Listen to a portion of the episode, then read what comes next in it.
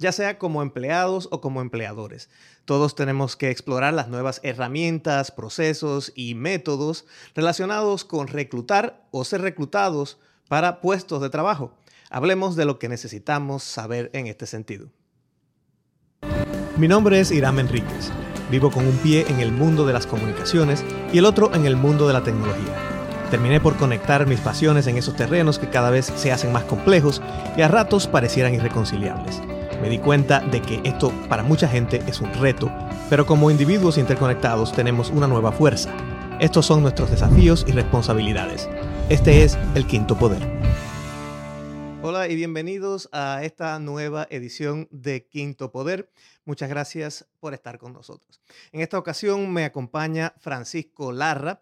Francisco es un experto en relaciones laborales, en recursos humanos y en gerencia empresarial en general. Tiene una gran experiencia no solo en las eh, organizaciones del sector público, sino también en el sector privado y además de eh, muchas certificaciones tanto en, España como en Estados Unidos en esta materia de recursos humanos. Francisco, bienvenido a Quinto Poder. Muchas gracias por la invitación y un saludo a todos los oyentes. Pues eh, quiero que, comencemos, que, me, que, me, cuentes un poco, según tu opinión, que has estado en esta disciplina varios años, ¿Qué has visto que ha cambiado? ¿Cuáles son los principales puntos estratégicos que han cambiado en estas relaciones empleado y empleador como consecuencia de todas las nuevas tecnologías que están entrando en este, en este mundo? Yo creo que hay dos temas fundamentales que hay que considerar tanto como un empleador como como un empleado.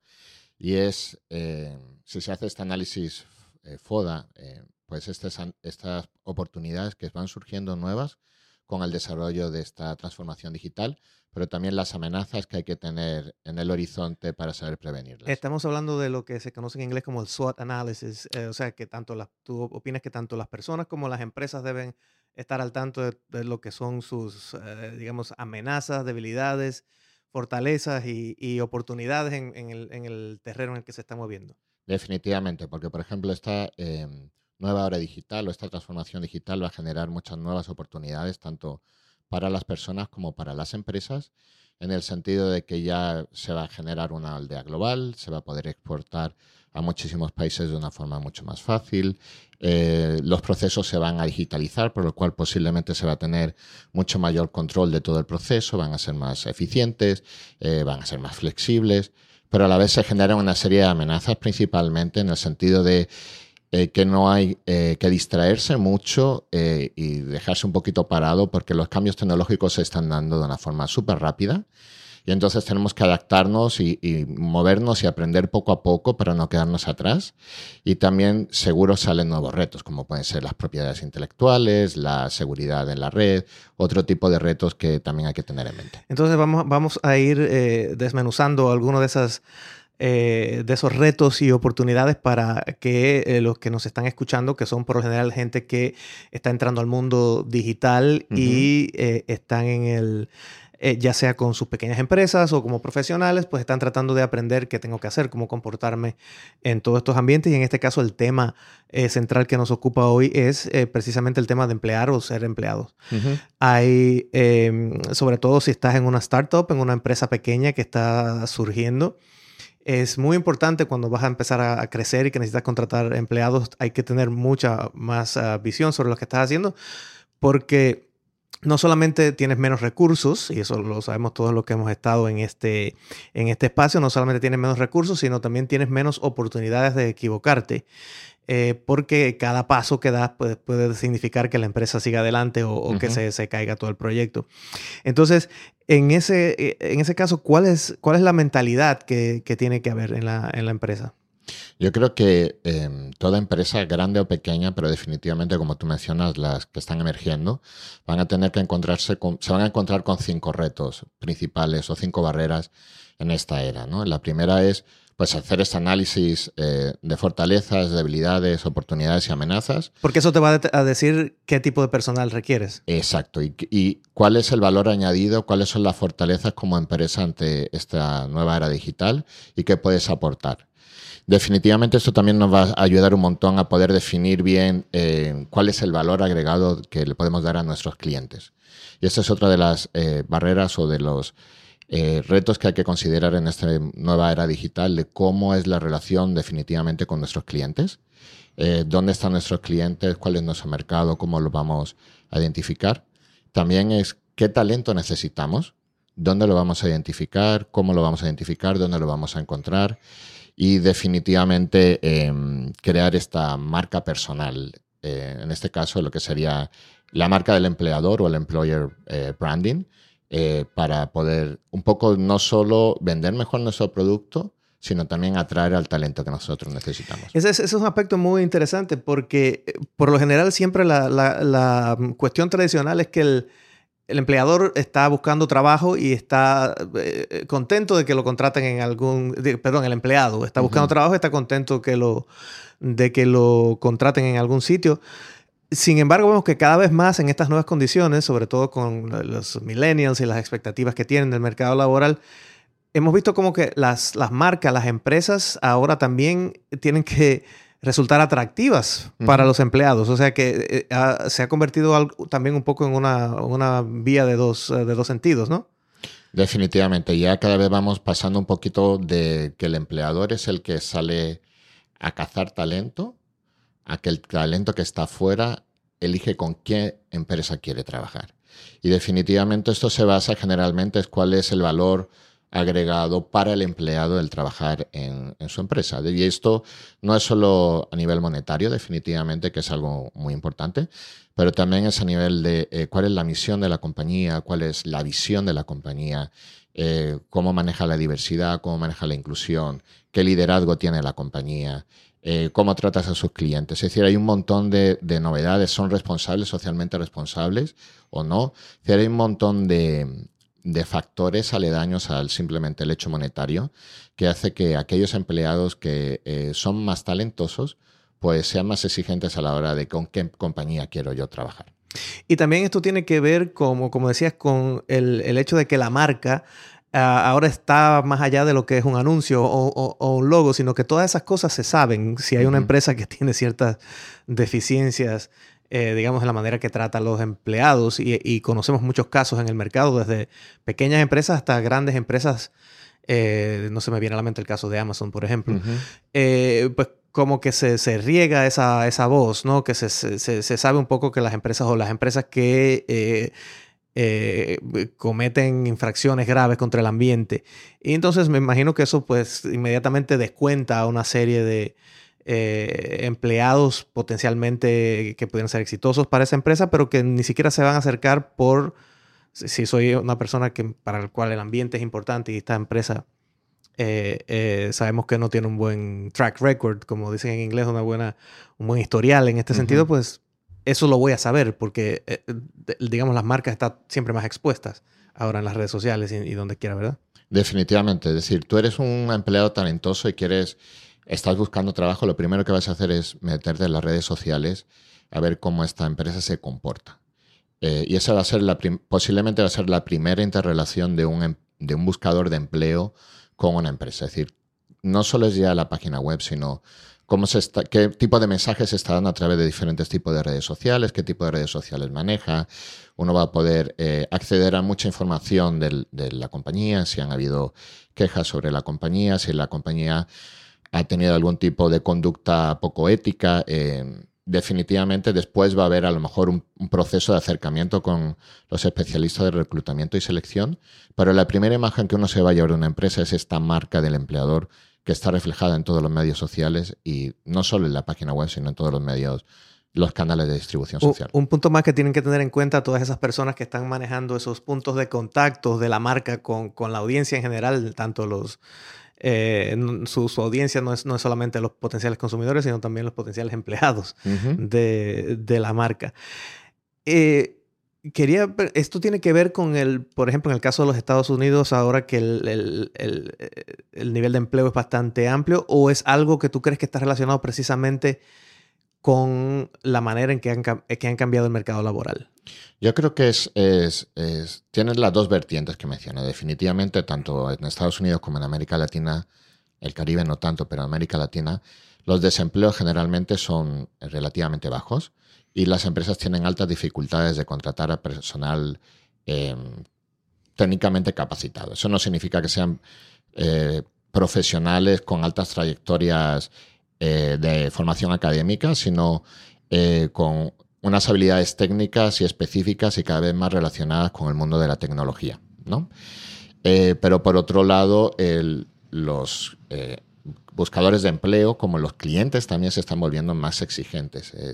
El, trabajar, ya que le vas a dedicar mucho tiempo, la dinámica de la relación con la empresa es totalmente diferente. ¿no? Antes era, imagínate, eh, yo me acuerdo eh, que estaba bien visto el durar 20 años trabajando en la misma empresa, es decir, eso no, no fue hace mucho, y era como un estatus de como de responsabilidad ¿no? y de reconocimiento, el tener 20 de, lealtad a la marca, sí. Y, pero ya no solo a la marca, sino eres una persona responsable porque llevas 20 años trabajando para la misma empresa. Entonces estas dinámicas están cambiando de una forma eh, drástica. Y las empresas tienen que acostumbrarse a que también antes las brechas generacionales eran mucho más limitadas. Uno trabajaba generalmente con una generación X y ya. Pero ahora estamos viendo de generación X hasta millennials y hasta la nueva generación Z que cada una tiene una edad diferente, tiene una cultura diferente del trabajo y unas expectativas diferentes, motivaciones, expectativas y necesidades diferentes. Yo creo que esos son los tres temas clásicos que una empresa debe eh, cuidar con sus empleados, aparte de sus clientes, que es cuáles son las necesidades, cuáles son las expectativas y cuáles son las motivaciones que mueven a estos dos grupos. Y en materia de, diferencias generacionales, ¿qué has observado con respecto sobre todo a las generaciones más jóvenes con respecto a su relación con eh, un empleador, digamos? Yo creo que mm, hay muchísimas diferencias, hay muchísimos estudios, pero no es lo mismo. Es decir, uno puede tender mucho a generalizar eh, pero no es lo mismo trabajar en California que en, Washington, no es lo mismo trabajar en Santiago de Chile que en una región más eh, alejada de las capitales, ¿no? O no es lo mismo en Centroamérica. Es decir, cada país tiene muchísimas eh, variedades de personas y aunque todos estén dentro de una misma generación, pueden comportarse de formas muy diferentes. Definitivamente los, em, la generación Z, esta generación que está ahora entrando en el mercado eh, laboral, se acaba de cumplir 18 años, digámoslo así, es una generación que sí ya ha nacido digital. Es decir, ya desde que empezaron a aprender, ya la digitalización estaba por medio, una plataforma, un ordenador, una computadora, una tableta, un teléfono, había algo de por medio, es, una... Tienen unas habilidades natas. Unas habilidades natas, cosas que, por ejemplo, la generación, inclusive los millennials, fue un proceso tecnológico de desarrollo y ya pues la generación X ni te cuento. Es decir, nosotros tuvimos que aprender. Eh, yo me acuerdo que eh, tuve una de las oportunidades de empezar a aprender en, cuando estudié el bachillerato, el high school, el, el DOS, ¿no? El sistema operativo ese que tú tenías que poner primero el disco y después esperar a que la computadora con línea de comando. exacto, y tenías que poner el, el DIR diagonal W y, y después si eres Totalmente hemos ido aprendiendo la generación X, pero no es la generación Z que ya es natural digital. Y otro elemento que yo veo ahí también es el problema de que tú comentabas eh, con respecto a las diferencias geográficas, pero también eh, eh, por el otro lado eso significa que hay mucho teletrabajo también. Definitivamente, si las nuevas modales de trabajo van a depender primero de la región de tu ubiques, la tecnología va a llegar a todos lados, pero definitivamente América Latina y el Caribe es una región muy grande, muy dispersa y va a llegar, la tecnología va a llegar de diferentes modos y diferentes momentos. ¿no? Yo creo que, eso tiene pros y contras. El, pro puede ser que la región puede, tiene un poquito más de tiempo para prepararse a lo que viene y en otros países como Estados Unidos pues te tienes que preparar ya porque ya tienes la tecnología encima. Pero definitivamente van a cambiar muchísimas cosas. Primero la legislación laboral va a tener que adaptarse a las nuevas tecnologías por muchos motivos. Los trabajos flexibles van a ser mucho más frecuentes. Eh, trabajo por proyectos, trabajos multidisciplinarios, intersectoriales, em, pero no en todos los sectores va a ser igual. Es decir, eh, muchas veces tendemos a hablar del futuro del trabajo como este futuro en donde los autos ya caminan solos de la noche a la mañana, eh, pero no en todos los países, ni en todas las zonas de cada país, ni en todos los sectores productivos va a ser igual. Va a ser totalmente diferente. Por ejemplo, no es lo mismo la hostelería que va a entrar la tecnología de un tipo de forma diferente que trabajar en, construcciones de autos, ¿no? que va a ser una industria 4.0 totalmente en un futuro cercano. Pero sí es cierto que eso también abre el mercado laboral eh, para gente que está en áreas remotas por circunstancias, digamos, familiares o, no sé qué, pero que tiene ciertas habilidades que las puede, digamos, mercadear en un, en un mercado más grande cosas que se puedan hacer eh, eh, en línea, eh, evidentemente.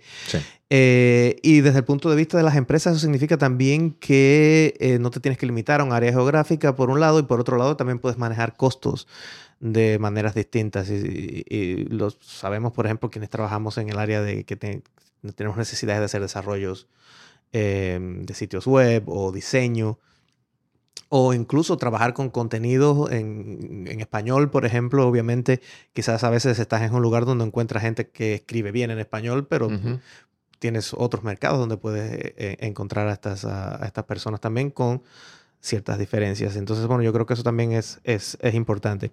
Claro, porque tienes que tener en cuenta una cosa interesante, es decir, la tecnología va a cambiar los modelos de negocio de las empresas. Es decir, algunos modelos de negocios tradicionales, como ha sido el vender un producto más barato o vender un producto exclusivo, con la tecnología se va a mejorar, se van a hacer procesos eh, de diseño más eficientes o de distribución más eficientes. Pero la tecnología también trae nuevos modelos de negocio, ¿no? Y como tú has mencionado antes, Amazon, son de este tipo de plataformas que se están generando en el cual eh, proveedores como que organiza todo el ecosistema de emprendimiento. Proveedores, por ejemplo, que se conectan con clientes, en el caso de Amazon. Eh, y Amazon simplemente es una plataforma que conecta. Claro. No ha generado contenido hasta ahorita que está empezando a generar cierto tipo de productos como concretos. Antes simplemente era una conexión. Pero también otro tipo de conexiones, como son de clientes a clientes. Por ejemplo, em, estos portales para alquilar tu casa o alquilar tu auto. Claro. Es decir, se están generando muchos modelos de negocio también nuevos que, solo para reforzar lo que dices, que también permiten a las personas que están muy alejadas de las áreas urbanas el poder vender productos de calidad y poderse em, dar a conocer no solo en su, área geográfica, sino también a nivel internacional. Antes que pasemos un poco más a la, visión del, desde el punto de vista del empleado, que es porque esto está en el medio, hay un fenómeno que, que se llama el ghosting, que es cuando la gente se desaparece y empezó a un nivel romántico. Yo escribí una columna de esto en, mi columna en CNN en español, pero empezó a un nivel de las relaciones, ¿verdad? Que se te desaparecía tu pareja y, digitalmente no lo encontrabas más. Pero está pasando también a los empleadores, que los empleados dicen, sí, está bien, acepto el trabajo, empiezo el lunes. y cuando llega el lunes, desaparecieron no, entraron por ningún lugar y es que alguien recibieron una oferta mejor y, lo manejaron así. ¿Has, visto esto también? Es parte de lo que antes se consideraría como un, anatema, una ofensa hacer algo así y ahora parece que es algo normal. Fíjate, fíjate que es un tema... Eh, yo creo que este es un tema también cultural, ¿no? Es decir, también depende del país en que te muevas. Eh, las culturas eh, van a ser diferentes en su relación con el trabajo, ¿no? Pero en, Estados Unidos, sobre todo, que es. Eh, no te lo tomes personal, es todo negocio, ¿no? Es decir, es una cultura totalmente desapegada eh, a la persona, digámoslo de alguna forma. Eh, eso está ocurriendo mucho porque el mercado de trabajo se está moviendo de una forma tan rápida y también, por otro lado, porque verdaderamente las empresas tienen departamentos de recursos humanos que no son lo eficiente que deberían serlo. Entonces, mientras que mm, pasan un un proceso de selección, envían a finanzas, aprueban el presupuesto, que tengo que enviar la carta de oferta o no, ya la otra persona ha recibido tres o cuatro ofertas de trabajo. ¿no? Entonces, los departamentos de recursos humanos mm, tienen que mejorar muchísimo en este tema y saber que si tú tienes un buen talento no puedes dilatarte en, hacer una buena oferta y, y poner esta, esta propuesta de valor adicional para el empleado. Ahora, desde el punto de vista de la persona que está buscando empleo, que es un profesional y tal, ¿cuáles son las, principales cosas que tú le dirías que tiene que, fijarse? Es decir, yo creo que como buscador de empleo uno se va a encontrar con una serie de retos. El primero, eh, este análisis de fortalezas y debilidades, uno tiene que hacerlo para saber uno cuáles son, es decir, no de fortalezas y debilidades, sino ese análisis de amenazas y oportunidades, uno tiene que hacerlo bien para poder identificar cuáles son las fortalezas y debilidades del individuo, ¿no? Y en base a eso saber cuál es la marca que tiene que proyectar, en qué es lo que tengo este valor agregado que voy a traer o puedo ofertar al empleador. Y entonces definitivamente, pues igual que el empleador tiene que crear una marca como empresa, el, buscador de empleo tiene que generar una marca como persona. Y eso también significa pues el, generar contenidos, el, abrirse cuentas de, diferentes plataformas. Hay plataformas más especializadas eh, para puestos de trabajo, hay otras plataformas pues dependiendo un poco de las audiencias, uno tiene que generar huella digital y huella digital de contenido. Y uno tiene que tener mucho cuidado porque el empleador, cuando puede hacer una revisión de tus contenidos digitales, puede darse cuenta de cosas que no les parecen que van acorde con la misión, a la visión de la empresa, o, que tú has dicho una cosa y resulta que tú estás reflejando otro tipo de cosas en las redes que, es totalmente contradictorio. Claro, y no tiene que ser necesariamente LinkedIn, que es una red profesional por excelencia, pero también eh, los empleadores investigan a, cada persona, ¿verdad? Definitivamente, es decir, esa sería una, a lo mejor es la que la mayor parte de los empleadores está utilizando para contratar, pero hay muchas, es decir, puedes crear blogs, puedes eh, tener una cuenta de Twitter, puedes tener una cuenta de Instagram también mucho va a depender de qué tipo de profesión uno esté buscando, en qué sector uno se mueve, va a desarrollar un tipo de cuentas u otros. Pero lo que sí es importante es que qué es lo que te identifica a ti como un valor agregado para la empresa y explotarlo en todas las redes sociales generando contenido. Y al generar contenido estamos hablando de contenido que sea coherente con esta imagen de marca que tú estás eh, dando como profesional. Exacto. Quiere decir que, que, que, tenga mm, carne con respecto a, lo que estás, a, lo que estás ah, tratando de proyectar en términos de los temas que dominas, cómo te proyectas, qué aportas cuando hablas de un, de un tema en específico. ¿Es así? Definitivamente, porque aparte también, es decir, en esta nueva era tecnológica... Eh, la Unión Europea ha desarrollado como un marco de competencias digitales y una de, los, de, estas, creo que son 21 competencias, cinco áreas, divididas en cinco áreas, y una de estas áreas es qué información tú compartes en esta comunidad digital.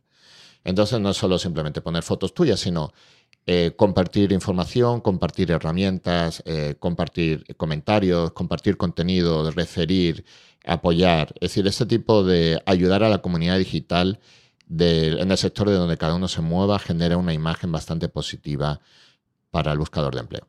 Quiere decir que es también, como siempre lo decimos, que tanto si estás eh, manejando una marca eh, comercial o, de una organización eh, o, incluso la tuya personal, también tienes que, como siempre hablamos de la creación de contenido y la, publicación de contenido, pues también tienes que tener esto muy en cuenta. en el sentido de, de, que se balanceen todas esas Em, eh, aristas de la personalidad digital, el propósito, como siempre decimos, la audiencia a, la que voy dirigido, dónde, eh, en qué plataforma está esa audiencia, cuál es mi valor agregado, cuál es mi mensaje que estoy dando y por supuesto cuál es la acción que espero eh, de parte de, esa audiencia, es lo que me refiero a los cinco pilares de la, de la personalidad digital. Así que me parece que está muy a tono con lo que estás diciendo para los individuos también. Para los individuos también. Bueno, así estamos llegando al final. Ah, Francisco, ha sido eh, muy eh, interesante tener eh, todas estas ah, consideraciones que nos acabas de dar tanto para empresas que estén buscando empleadores como para empleados que estén buscando puestos de trabajo. Así que muchas gracias por estar aquí. Nada, un placer por la invitación, un gusto. A ustedes muchas gracias por haber estado con nosotros. Los espero en la próxima edición y mientras tanto nos seguimos en las redes.